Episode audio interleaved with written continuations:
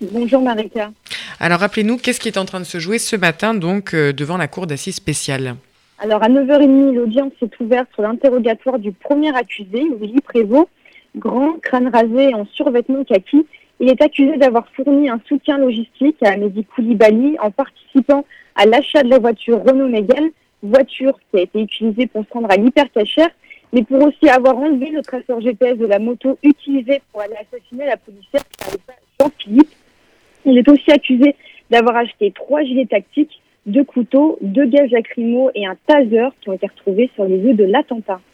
Alors, Églantine, on l'entend, hein, vous êtes en direct depuis la cour d'assises, donc euh, la, liaison, normalement, est, parfois peut-être difficile, mais on vous entend. Parlez bien fort. Devant le président, il semblerait que Willy Prévost a raconté connaître Amédi Koulibaly depuis qu'ils sont petits, Églantine.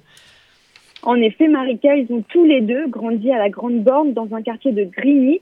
On parlait de tout et de rien, on a fait des petits trafics de drogue ensemble, on avait une bonne relation, déclare-t-il. Cependant, en novembre 2009, leur relation se dégrade quand Willy Prévost refuse d'aller chercher de la drogue pour Koulibaly. Il a été passé à tabac par ce dernier avec une batte de baseball. Je n'ai pas déposé plainte car on sait comment ça se passe dans les cités. Si on porte plainte, ils s'en prennent aux familles, a-t-il déclaré devant la cour. Amédi Koulibaly est ensuite incarcéré en mai 2010 et ressortira en 2014.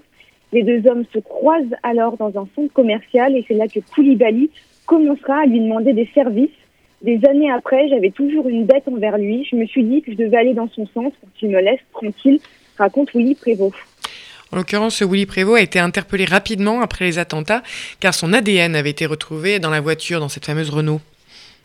En effet, Marika, elle reconnaît avoir participé à une association de malfaiteurs, mais ne reconnaît pas le motif pour terrorisme. Je ne savais pas du tout qu'il était dans le terrorisme.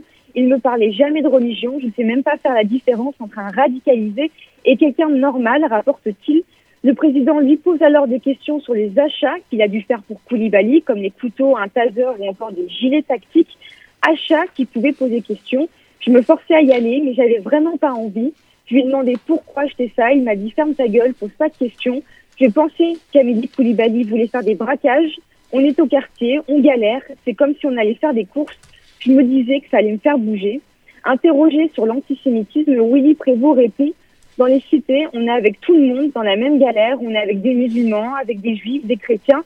On est tous solidaires. Je n'ai pas grandi avec une haine envers d'autres humains. Il encourt 20 ans de réclusion criminelle pour sa participation à une association de malfaiteurs terroristes.